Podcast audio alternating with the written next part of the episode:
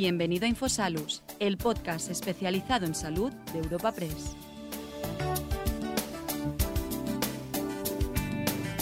En esta ocasión te ofrecemos una cita muy especial en el podcast de Infosalus, el portal sanitario de la agencia de noticias Europa Press. Este encuentro lleva por título Hipertensión arterial pulmonar. El primer filtro eres tú.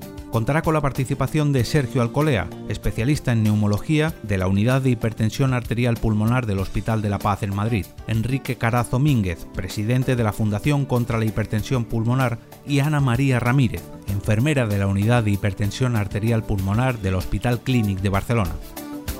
Eva Concha, redactora jefa del Departamento de Salud en Europa Press, es la encargada de moderar y presentar el evento que te ofrecemos a continuación. Muy buenos días, bienvenidos a un nuevo encuentro informativo digital de Europa Press. Noviembre ha sido elegido el mes de concienciación y de información sobre la hipertensión arterial pulmonar, una enfermedad eh, de las denominadas raras, una que es poco frecuente, aunque no tiene eh, curación en la mayoría de los casos, sí tiene tratamiento. De ahí que eh, sea de vital importancia el diagnóstico precoz para una mejor calidad de vida de los pacientes y también para una mayor supervivencia. Y por eso estamos hoy aquí, con esta excusa, con este leitmotiv, en este encuentro digital de hoy, de la mano de Janssen, que el pasado mes de mayo, bueno, la pasada primavera, eh, puso en marcha una campaña informativa con el mismo título que el encuentro de, hoy que tenemos hoy, que es El primer filtro eres tú, con el que se busca concienciar y, informar sobre esta patología precisamente para conseguir un diagnóstico precoz. Eh, por ello, eh, en la próxima hora vamos a hablar de todo lo relacionado con, esta patología, eh, diagnóstico, tratamientos, síntomas, posible prevención, pacientes, y lo vamos a hacer eh, con, tres expertos que nos acompañan hoy y que paso ya a presentar. Se trata del doctor Sergio Alcolea, neumólogo del Hospital Universitario La Paz de Madrid, eh, donde está en la unidad de hipertensión arterial pulmonar. Muy buenos días, Sergio. Buenos días. Muy buenos días. Tenemos a Ana María eh, Ramírez, que es enfermera también de la unidad de hipertensión arterial pulmonar, pero en este caso en el Hospital Clínic de Barcelona. Muy buenos días, Ana María. Buenos días. Muy buenos días. Y por último tenemos a Enrique Carazo Mínguez, que es el presidente de la Fundación contra la Hipertensión Arterial, perdón, de la hipertensión pulmonar, sin arterial en este caso. Muy buenos días, Enrique. Hola, buenos días. Buenos días a todos. Muy buenos días a los tres. Muchísimas gracias por estar aquí, por ayudarnos a, bueno, hasta a este objetivo que nos hemos marcado hoy de, difundir un poco la, hipertensión arterial para que los pacientes, en la medida de lo posible, puedan identificarla y ir al médico lo antes posible. Vamos a empezar con, un, eh, con una ronda, una pequeña ronda de intervenciones de los tres para un poco centrar el encuentro y, más adelante ya sí pasamos a profundizar en el, debate. Eh, antes que nada, quiero recordar a, los, a, los, a las personas que nos estáis siguiendo a través de Internet que podéis hacernos llegar vuestras preguntas a los tres ponentes a través del enlace que tenéis disponible en la web. Y ya sí, si os parece, empezamos, empezamos Sergio, contigo con, bueno, con lo más obvio que es, que es la hipertensión arterial pulmonar. Cuéntanos en qué consiste. Sí, bueno, hombre, por dicho así, la hipertensión pulmonar eh, se define simplemente por aumento de presiones en, las arterias pulmonares, es decir, es una definición exclusivamente hemodinámica. Como bien has dicho, tenemos que diferenciar entre hipertensión pulmonar e hipertensión arterial pulmonar. La hipertensión pulmonar en general, eh, pues bueno, solamente es esa definición, aumento de presión en las arterias pulmonares y puede ser causa o consecuencia, es decir, puede ser una enfermedad en sí producida por las, las arterias pulmonares o puede ser consecuencia, que es lo más normal, de otras patologías, fundamentalmente patologías cardíacas, patologías, infarto, cardiopatía isquémica o, enfermedades pulmonares, como puede ser la EPOC, el asma, la fibrosis pulmonar. En este caso nos centraríamos en la hipertensión arterial pulmonar, que es la que tiene peor pronóstico y la que tiene un tratamiento específico, que sería mm, pues, un aumento de las presiones pulmonares por encima de 20 milímetros de mercurio, medida por cateterismo, además de un aumento de las resistencias vasculares pulmonares. Este tipo de patología mm, tiene, un, como hemos dicho, un pronóstico bastante peor que el resto, una esperanza de vida sin tratamiento en torno a los 2-3 años, pero afortunadamente tenemos tratamiento para poder no curarla, pero sí enlentecer la progresión de la patología.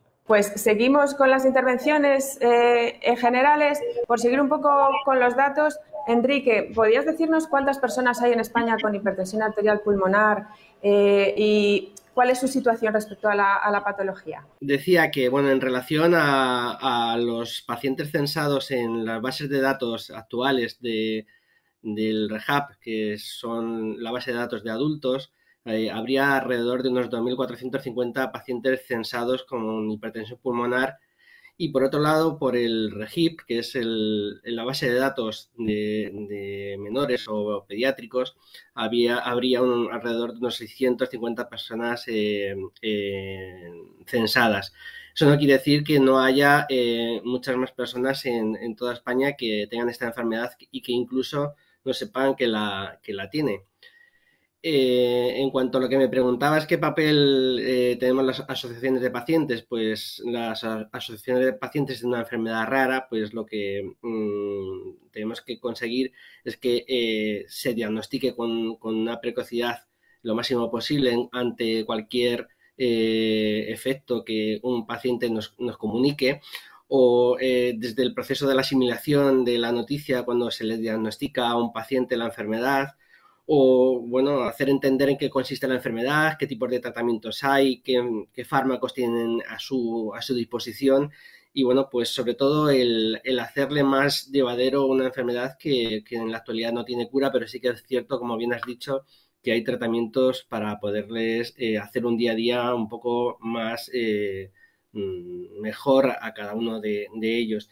Y bueno, pues eso sobre todo es atender eh, con nuestros profesionales eh, la atención psicosocial y que bueno, pues puedan eh, manejar la enfermedad, la evolución, pues eso, algunas veces es, tienen empeoramientos o mejoras o cambios de fármacos o, o, intervenciones que bueno, que necesitan de estos profesionales y de las asociaciones de pacientes para poder ayudar a que el paciente no se venga abajo.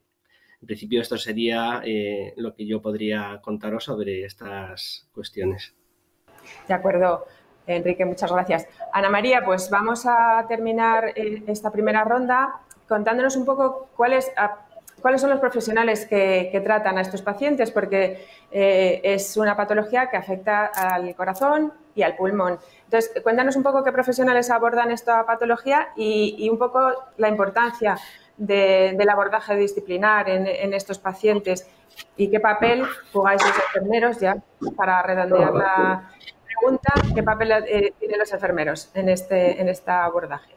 Vale, perfecto. Pues es muy importante un abordaje multidisciplinar en el caso de estos pacientes, porque como muy bien dices, son pacientes complejos que tienen múltiples necesidades y participan eh, muchos profesionales porque pueden ser pacientes que hoy, a día de hoy, con las terapias que hay en marcha, es una enfermedad que se ha cronificado a lo largo del tiempo y que durante todo su proceso pueden aparecer otros procesos, bien quirúrgicos o bien médicos, que hay que abordar.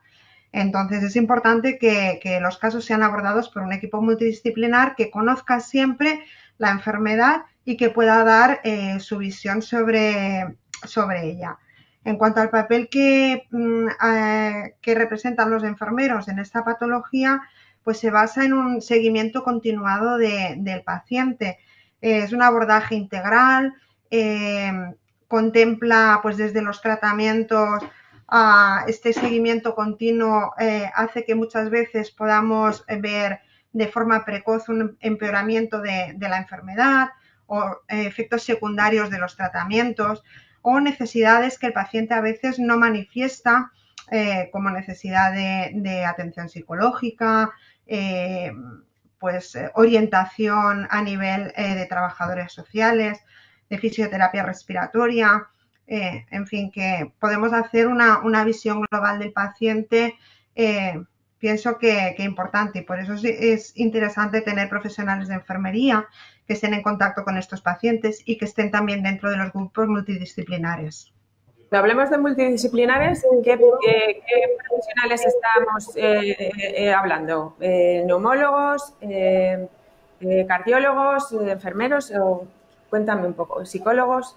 Bueno, cuando hablamos de grupos multidisciplinar y abordaje multidisciplinar, contamos con cardiólogos, contamos con neumólogos, anestesistas, cirujanos, cirujanos cardiovasculares y profesionales de enfermería, fisioterapeutas, trabajadores sociales, nutricionistas, eh, en fin, que el abordaje del paciente es muy amplio y por eso el equipo multidisciplinar tiene que contemplar todo este abanico de, mm, profesionales.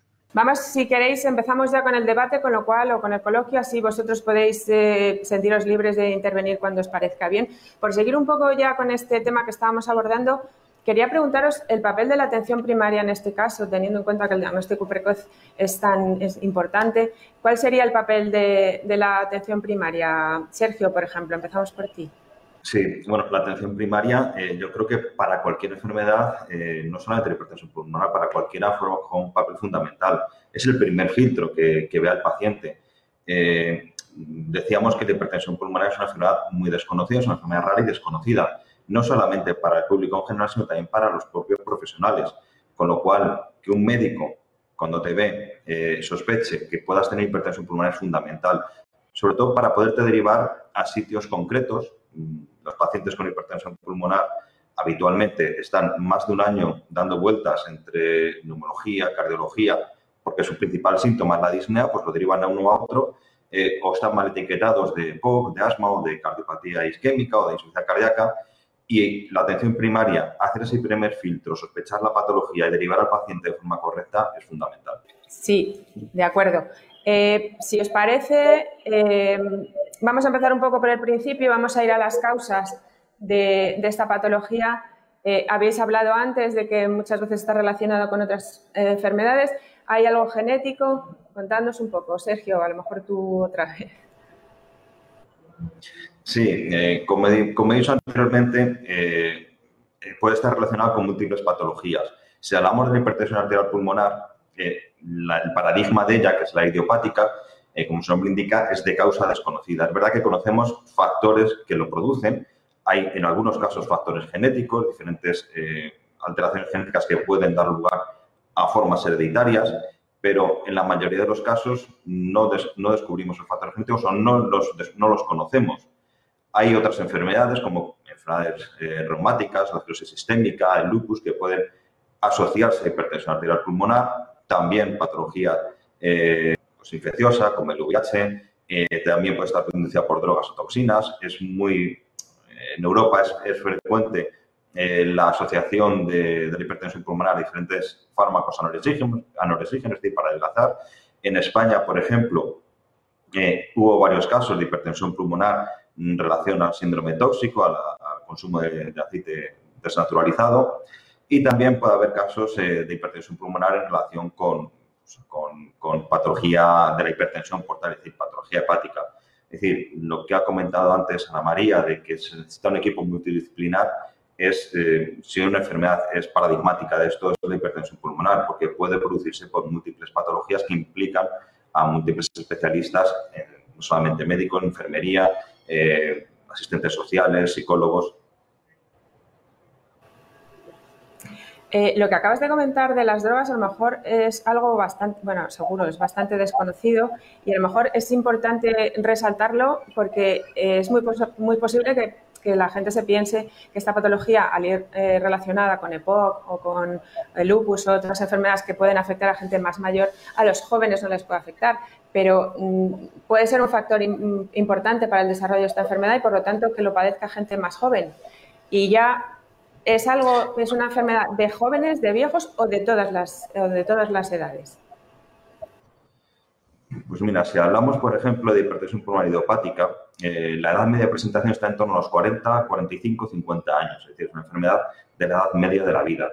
Eh, si hablamos un poquito de otras patologías, como puede ser la esclerosis sistémica, el lupus, incluso la enfermedad tromboembólica, hipertensión por tromboembólica crónica, los pacientes suelen ser un poco más mayores, en torno a los 60 años. Pero ya te digo que son, es una patología que fundamentalmente afecta a edad media de la vida. vosotros como, asociación tenéis eh, hecho un perfil del paciente, al menos en nuestro país, ¿existe un perfil claro o, es muy diverso?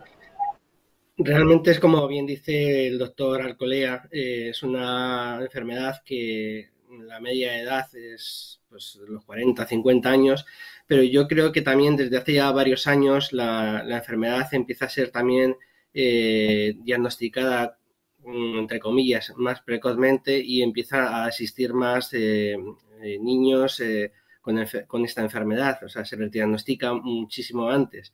Entonces, bueno, sí que tenemos un perfil que es mm, de media entre 40 y 50, pero cada vez hay más pacientes de, meses hasta, pues, hasta personas ya muy mayores.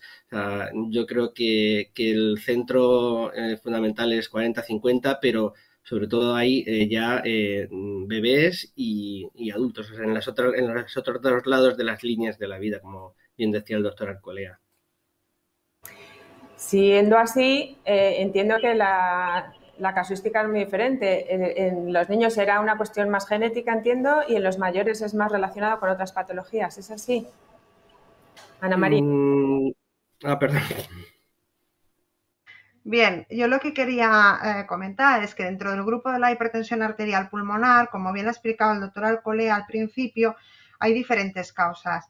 En los niños suele aparecer más por una cardiopatía congénita, que es un, problema que tienen al nacer eh, en, el corazón y por eso se manifiesta en niños. Cuando es una cosa hereditaria, también suele aparecer, cuando hay un, problema de, genética, suele aparecer en edades más jóvenes y la idiopática también suele aparecer en edades jóvenes entre 30 y 45 años, en una relación de 3 a 1 eh, predominando en el sexo femenino. Eso nos hace pensar que hay muchas mujeres jóvenes que probablemente no estén bien diagnosticadas o que no estén diagnosticadas, ¿no? Mujeres que refieren pues cansancio, eh, que refieren eh, que no se encuentran bien, que se ahogan y que son derivadas a otros, a otros médicos y por eso se retrasa mucho el diagnóstico. Pacientes que cuando son diagnosticadas y se les pone un tratamiento agresivo y se les dice que no se pueden quedar embarazadas porque puede empeorar su situación clínica, pues precisan de, muchos profesionales que las asesoren y que, las, eh, que le hagan una atención continuada porque es, puede ser un, un choque muy, muy, muy fuerte, aparte del propio de la enfermedad. Entonces, ya te digo, dentro del grupo de la hipertensión arterial pulmonar tendríamos diferentes, diferentes categorías de, por diferentes causas ¿no? que, puedan provocar la, hipertensión pulmonar. Enrique, no sé si querías comentar algo.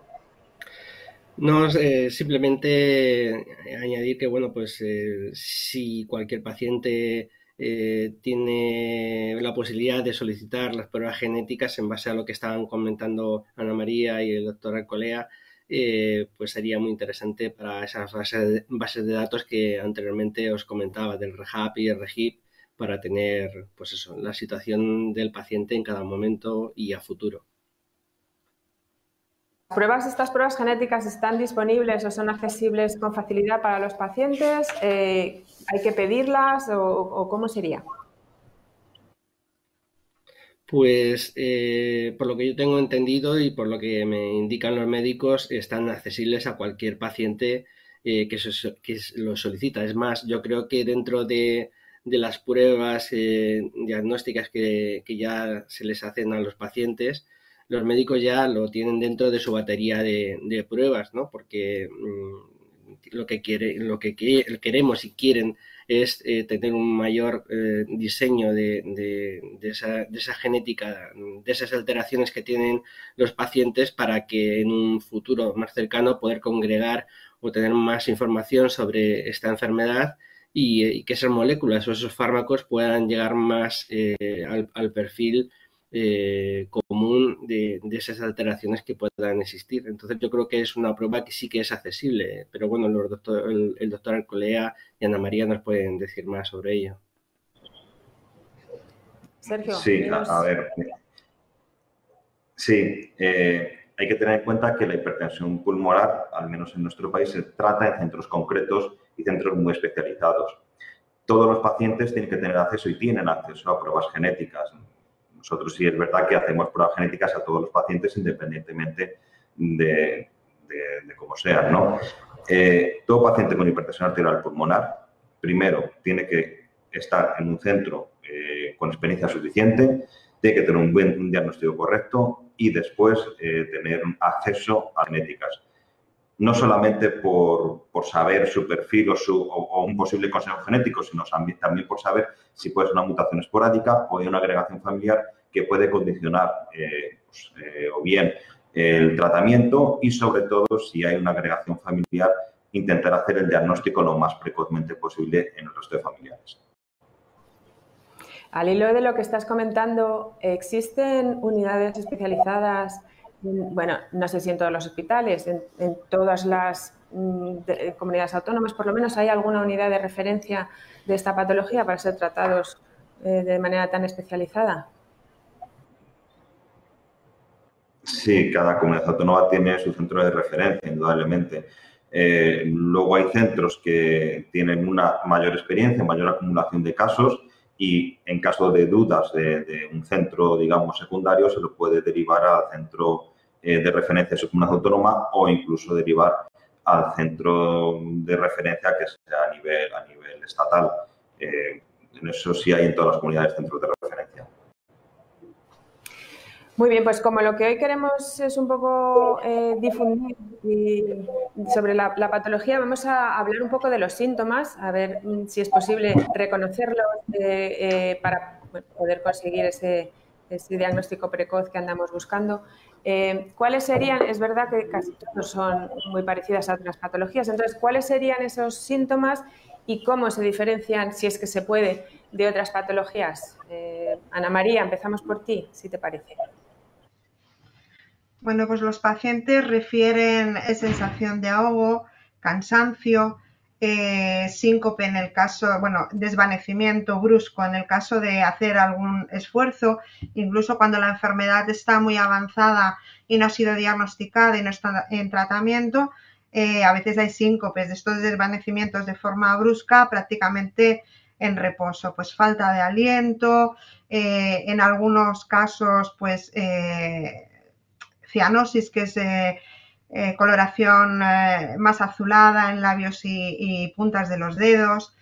Entonces, bueno, es, necesario hacer un buen diagnóstico temprano para poner el tratamiento lo antes posible y que la, que la enfermedad no evolucione tan, eh, tan rápidamente. Eh, ¿Cómo se diferenciarían eh, entre los de una patología y otra? ¿O no hay manera de diferenciarlo con una EPOC o con otra, otro tipo de patología respiratoria, Sergio? Bueno, a ver, eh, estamos aquí hablando de la EPOC, pero la EPOC es una enfermedad diferente. La EPOC puede producir hipertensión pulmonar, pero es consecuencia de la patología respiratoria y su evolución va a ir ligada a la patología respiratoria. En este caso, la hipertensión pulmonar no tendría tratamiento específico, sería el tratamiento de la patología de base. Es decir, cuando hay una patología respiratoria que puede ser hipertensión pulmonar, el tratamiento es el de la patología de base. O si hay una enfermedad cardíaca, una valvulopatía que produce hipertensión pulmonar, el tratamiento es el de esa válvula, no el de la hipertensión pulmonar. Tratamiento específico existe para la hipertensión arterial pulmonar cuando el origen está directamente en las arterias pulmonares. Eh, en este caso, la hipertensión arterial pulmonar produce disnea, es decir, fatiga. El paciente se queja de fatiga. Eh, habitualmente lleva varios meses, incluso años, con esa fatiga que es progresiva. Por eso muchas veces se confunde con otras patologías, como hemos dicho, puede ser la patología respiratoria, el EPOC, el asma, la insuficiencia cardíaca, una fibrosis, cualquier otra patología que puede tener los mismos síntomas. Astenia, eh, cansancio, fatiga, falta de, impulso vital. Por eso los pacientes eh, tardan tanto en ser diagnosticados. Hay que tener una buena sospecha, hacer todas las pruebas diagnósticas precisas para descartar el resto de patologías y la hipertensión pulmonar idiopática en este caso sería simplemente descarte. Es decir, habiendo descartado el resto de patologías, te quedas con la causa fundamental que sería la hipertensión pulmonar idiopática.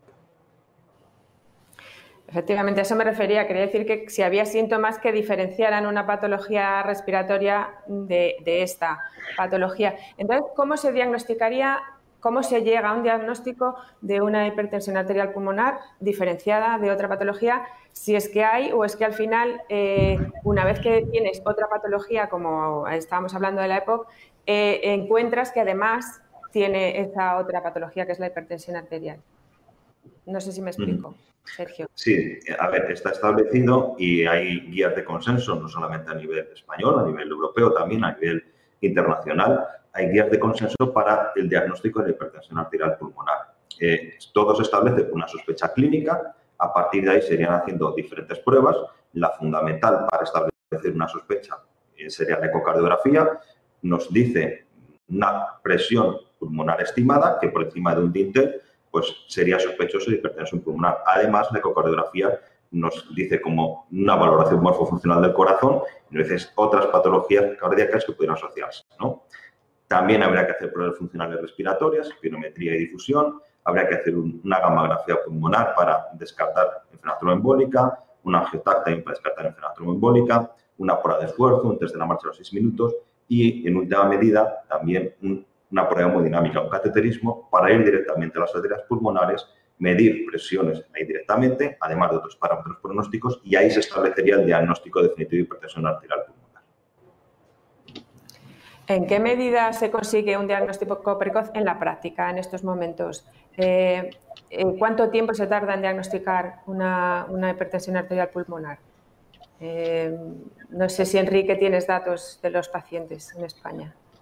Bueno, como decía anteriormente, yo creo que cada vez eh, se logra diagnosticar más precozmente. Eh, es vital, como bien decíais al principio, atención primaria para, que conozcan los médicos de base, conozcan ya las, las diferentes eh, posibilidades que, tienen, que se tienen en esta enfermedad. Y, bueno, yo creo que, cada vez hay más experiencia en, en los médicos a nivel nacional y en los centros de referencia, como bien decía el doctor Alcolea y Ana Ramírez. Eh, y bueno, pues yo creo que, se tarda una media de, pues, no sé, unos tres años aproximadamente. Yo creo que es una media, mm, pues eso, eh, significativa. Eh, antes era muchísimo más tiempo, pero bueno, yo creo que para nosotros esa es la media más o menos con la que contamos. De acuerdo. Em, el tratamiento de la patología, evidentemente con un, diagnóstico precoz, eh, se frena, eh, digamos, el, avance de la enfermedad. No hay regresión. Pregunto, doctor. Mm, a ver, mm, el paradigma de toda enfermedad es intentar curarla. La hipertensión arterial pulmonar no tiene cura hoy por hoy. podríamos hablar de terapias genéticas, tal, pero hoy por hoy no tiene cura el diagnóstico precoz indudablemente va a impactar mm, fundamentalmente sobre el pronóstico. Un diagnóstico cuanto antes lo hagas, mucho mejor, y cuanto antes ponga tratamiento, mucho mejor, va a tener una, mayor supervivencia. Eh, el tratamiento, cuanto antes lo pongamos mejor. Hay fármacos que es una enfermedad, pero desafortunadamente curarla no la vamos a poder curar. Con lo cual, la mayoría de los pacientes, aunque los lentezcas, si cumplen criterios, probablemente terminen en trasplante pulmonar. Eso, eso en el caso de que no haya tratamiento, no sé, si te he entendido bien. En caso de que no haya tratamiento, antes además decías que la supervivencia era de, dos años. Sí, exacto. Sin, sin tratamiento, estamos hablando desde hace bastantes décadas, sin tratamiento la esperanza media de vida es de, estaba en torno a los 2,8 años. Con tratamiento esa esperanza de vida ha aumentado, estamos por encima pues una tasa de supervivencia casi del 50% a más de 6-7 años, eh, comparables con el resto de Europa, incluso Norteamérica. Eh, pero el tratamiento no cura, el tratamiento lo que hace es enlentecer la progresión de la patología, con lo cual ese enlentecimiento de la progresión, al final llegaremos a la última etapa, podría ser el trasplante pulmonar. ¿Y en qué porcentaje de casos se llega a un trasplante? Bueno, la verdad que es, difícil porque estimar el trasplante, el porcentaje de casos, porque, como ha dicho bien Enrique, en niños, eh, cuando hay cardiopatías congénitas, pues eh, es mucho más factible hacer un trasplante. En adultos hay que tener múltiples, hay múltiples factores que pueden condicionarlo o no condicionarlo. Uno de ellos sería la edad, sería en el momento en que se haga, eh, sería la respuesta al tratamiento. Eh, no sabré decirte el porcentaje de pacientes que, que llegan a trasplante, pero bastante poco en relación al porcentaje de pacientes que vemos. Bueno, eso es buena, eso es buena señal, ¿no? Vamos a hablar de los tratamientos eh, un poquito más tarde, hablaremos de, las novedades o de los avances. Vamos a hablar de los tratamientos que se están utilizando ahora, eh, eh, contarnos un poco cuáles son, si son suficientes para tratar y dar una calidad de vida buena a los pacientes. Y, y eso, iba a preguntaros si cabe la cirugía no sé si solamente de trasplante o hay alguna otra cirugía que también pueda ayudar a, mejorar la situación de estos pacientes. Eh, Ana María, por favor, así por ir un poco dando la palabra a todos. Muy bien, pues los tratamientos que hay actualmente son, fundamentalmente vasodilatadores que lo que hacen es, como su nombre indica, es eh, eh, ampliar el vaso de, ampliar la luz del vaso de las arterias pulmonares para que la sangre pase con más fluidez y no se produzca y aliviar esta resistencia que eh, anteriormente había en el paso de, la sangre.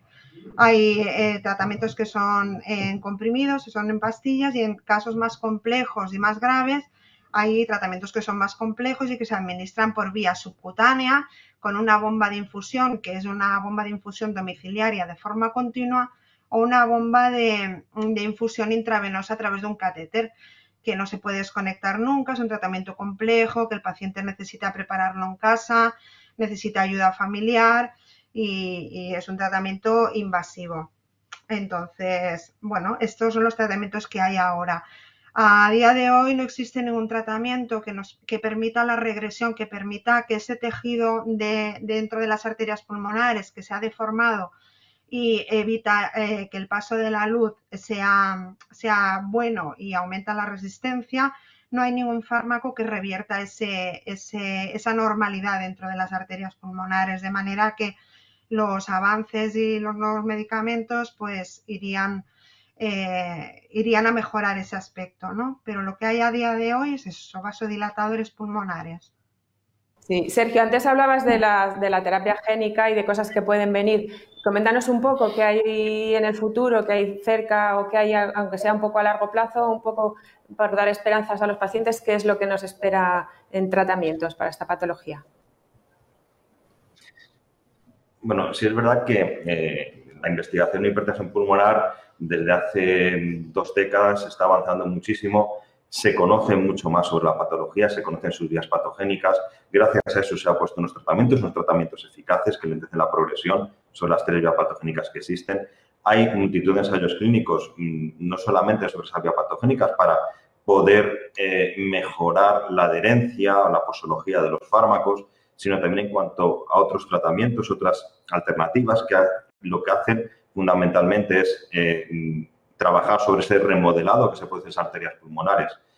Eh, hay fármacos que están ya en ensayo clínico, hay por lo menos varios fármacos que están en ensayo clínicos, que posiblemente en un plazo de cuatro o cinco años puedan estar, si los ensayos clínicos son positivos, pueden estar en el mercado.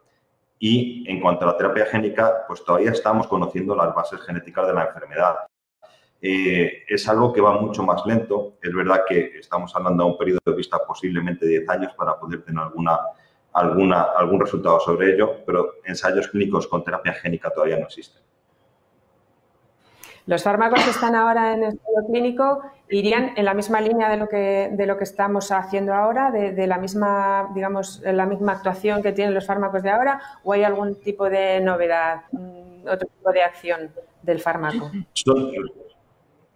son ligeramente diferentes. Los que tenemos ahora son vasodilatadores y los que hay en ensayos clínicos son antirremodelados, es decir, intentan eh, eh, que, las arterias, que las arterias no se obstruyan o que no se generen nuevas arterias, esas lesiones que se producen en, ellas no, se vayan, no vayan progresando. Son fármacos que mm, lo que hacen es inhibir esa progresión del remodelado de las arterias pulmonares y ese estrechamiento de las arterias. Eh, los fármacos existentes ahora y, estos que van a venir en breve han mejorado mucho el pronóstico de estos pacientes respecto a hace unos años o es verdad que tenemos buenos, tratamientos, eh, para esta patología desde hace ya mucho tiempo. Sí, a ver, es verdad que en estas últimas dos décadas eh, se ha progresado muchísimo. Si antes hablábamos, dicho sin tratamiento, 2,8 años de esperanza media de vida, hoy estamos diciendo que en esos tres años el 80% de los pacientes siguen vivos. Es decir, eh, tenemos fármacos eficaces que enlentecen la progresión de la enfermedad y logramos unas tasas de supervivencia similares y comparables al del resto de Europa. Y en cuanto a investigación en nuestro país, ¿estamos también a la par de Europa o, andamos un poquillo ahí por detrás? No, estamos, eh, indudablemente estamos a la par de Europa y de Norteamérica. Somos, junto con el resto de países europeos, como pues Alemania, Francia, Italia, el Reino Unido, en investigación estamos a la par, a la par con ellos. Vamos a hablar ahora un poco de la prevención. No sé si en este caso es posible la prevención en algunos de los, de los casos, eh, cuando está relacionada evidentemente con algunas patologías como la EPOC. Sí, entiendo, pero ¿en qué medida existe la prevención y, en qué consistiría? Ana María.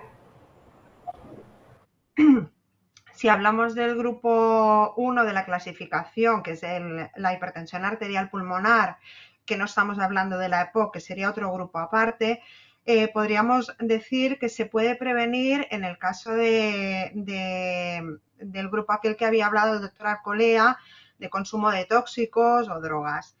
En cuanto al resto de los grupos, no podemos hablar de prevención. Es una hipertensión arterial pulmonar que viene determinada o secundaria a enfermedades autoinmunes, a enfermedades eh, cardiopatías congénitas, de causa desconocida, por tanto no se puede hablar de, prevención. Lo que sí que podemos hablar de prevención es eh, para evitar eh, eh, una progresión o una descompensación de la enfermedad. Por ejemplo, es muy importante seguir una dieta sin sal para evitar la sobrecarga, la sobrecarga hídrica y la parte del corazón derecho que ya se sobrecarga por la misma enfermedad que pueda empeorar. Yo aquí sí que me gustaría hacer un, llamamiento, ¿no? a, poder hacer, eh, pues, prevención en ese sentido. Una vez ya tienes la enfermedad, una vez estás en tratamiento, pues prevenir esas descompensaciones por, por, eh, exceso de, líquido en el cuerpo que sobrecargan el corazón en la parte derecha, que es la que ya está afectada. ¿Y cómo, cómo lo haríamos? pues aquí las enfermeras y todo el equipo eh, tiene, mucho, tiene mucho que ver. Aquí hay que dar recomendaciones eh, de nutrición, las nutricionistas tienen mucho que decir, hay que hacerles pues, talleres a los pacientes, hay que hacer difusión de que esto es un, mm, o sea, es evitable, la descompensación, hay una parte de las descompensaciones que se producen que pueden ser evitables y yo creo que hay que hacer mucha educación en este aspecto. No sé si el doctor Alcolea estará de acuerdo con, este aspecto. Sergio. Sí, sí, totalmente. Eh, como bien has dicho, totalmente. Si hablamos, como bien has dicho, prevención primaria, es decir, cuando no tenemos la patología en la hipertensión arterial pulmonar, solamente sería en el caso de drogas o tóxicos.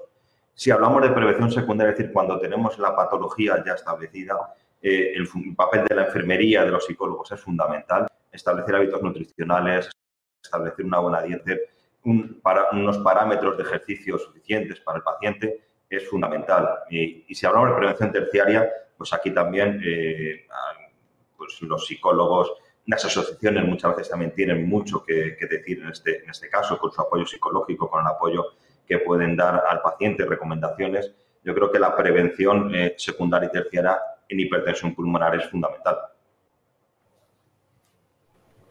Sí, Enrique, háblanos un poco de, la atención psicológica que ahora, digamos que se tiene más en cuenta, pero es verdad que es algo que hasta ahora pues se trataba siempre el tema físico de las pacientes, el tema psicológico antes se quedaba un poco al lado. Para eso siempre las asociaciones de pacientes yo creo que colaboran mucho. No sé si vosotros también lo hacéis. Cuéntanos un poco qué tipo de, de trabajo hacéis en ese sentido. Bueno, eh, nuestra Fundación eh, contra la Hipertensión Pulmonar tiene pues, un equipo de profesionales, eh, asistentes sociales, trabajadores social, psicólogos, que ayudan un poco a, sobrellevar esta enfermedad, desde el, diagnóstico, durante el, diagnóstico, durante los tratamientos que se realizan, cuando hay cambios de medicación, alteraciones físicas, alteraciones emocionales, porque es una enfermedad que es, difícil de, llevar.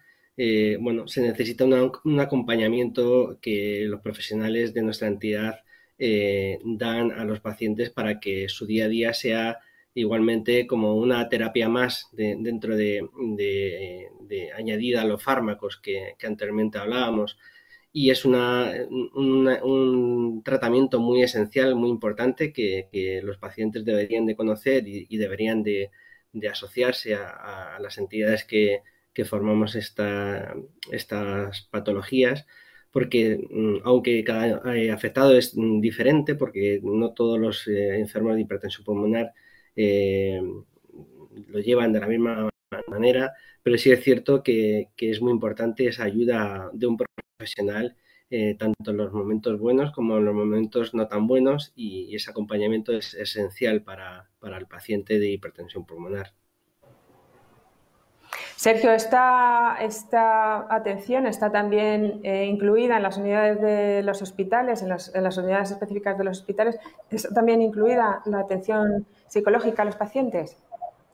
Bueno, la atención psicológica eh, nosotros eh, la intentamos poner como, podemos, eh, a través de, de psicólogos generalmente, que es lo que más hay en los hospitales. Es verdad que la atención psicológica tiene un nicho muy, muy importante en la hipertensión pulmonar, pero mm, se establece de la forma que cada unidad puede, más o menos.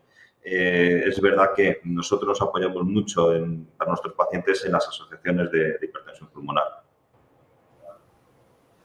De acuerdo. Em, Enrique, eh, ¿qué podemos decirles desde aquí a los pacientes que ya tienen diagnosticada la enfermedad? ¿Qué deben hacer con su vida eh, para tener la mejor calidad de vida posible, además de cumplir con los tratamientos? ¿Qué otras cosas les recomendáis que hagan para que tengan eso, la mejor calidad de vida posible?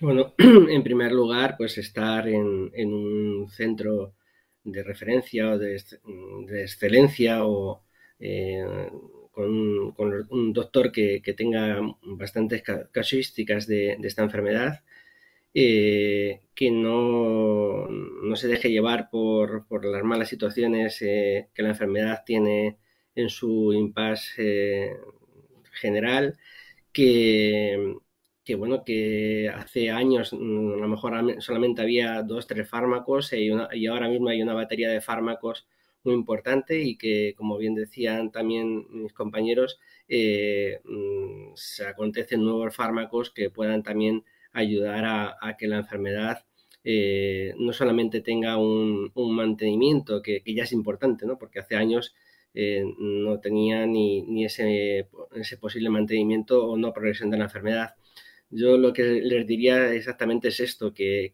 tengan una esperanza eh, y una ilusión por, seguir viviendo, porque, porque, bueno, porque la, investigación sigue creciendo, siguen habiendo más fármacos a nivel mundial que, se van implantándose y que yo estoy seguro que con la ayuda de todos eh, podremos llegar a un momento en el que nuestra utopía, la de, la de todos los que estamos aquí en este mundo de la hipertensión pulmonar, pues llegue a esa cura o esa reversión eh, parcial o, total de, la enfermedad. Eso es lo que yo les diría como, como un mensaje de, de, ánimo y de, y de, que bueno que no están solos, que están las entidades asociativas, en este caso la Fundación contra la Hipertensión Pulmonar, y bueno, los médicos de referencia a nivel mm, médicos y enfermeras, a nivel nacional e internacional, que, podemos decir que, que, tenemos de los mejores expertos en esta, en esta materia a nivel mundial.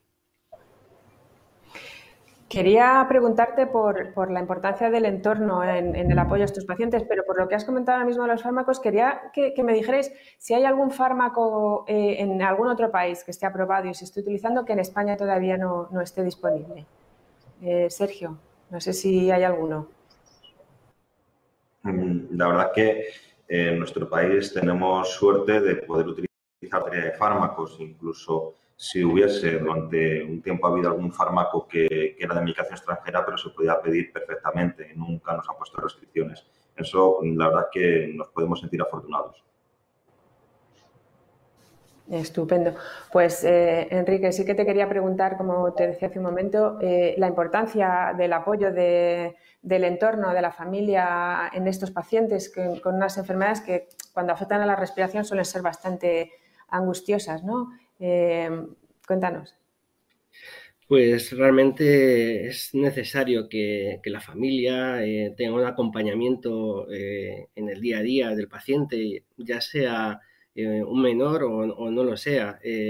yo creo que es muy importante que, estemos a su lado para que esos fármacos, esas dosificaciones de esos tratamientos, esos, esos cambios de emocionales, Mm, bueno, pues que, es muy necesario que, estemos muy cerca de ellos, puesto que eh, es una enfermedad que eh, es discapacitante, que además no es muy visible porque muchos de los afectados en general eh, no, aparentan físicamente que, tienen una enfermedad como, no sé, por ejemplo, un problema neuromuscular. En este caso, hay muchos afectados que, nos preguntan o les preguntan qué, es lo que les pasa, porque físicamente eh, no aparentan una enfermedad eh, grave, pero internamente pues tienen un problema posiblemente de corazón y pulmón, casi nada. Entonces, bueno, pues es muy importante ese acompañamiento de la familia, de los amigos, eh, hacerles visibles, pero, pero también hacerles visibles como una persona más, como, como nosotros, hacerles ver que, pueden desarrollar otras actividades o las mismas, pero otro, de otra forma de, de realizarlas, no con el mismo eh, esfuerzo que a lo mejor cualquier persona sana las pudiera hacer. En definitiva, el acompañamiento a la familia, de la familia al paciente eh, es, vital.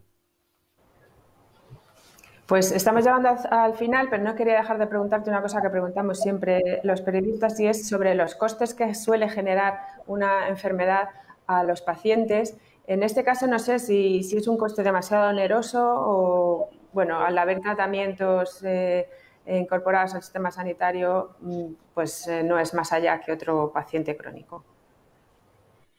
Bueno, los, fármacos que en la actualidad eh, tenemos a nuestra disposición están dentro de la cartera de las farmacias hospitalarias, con lo cual no tienen un coste o una repercusión para, para las familias si estos fueran eh, costeados por las familias eh, no sería posible porque eh, el, coste es muy elevado y no sería muy difícil de poderlo llevar a cabo.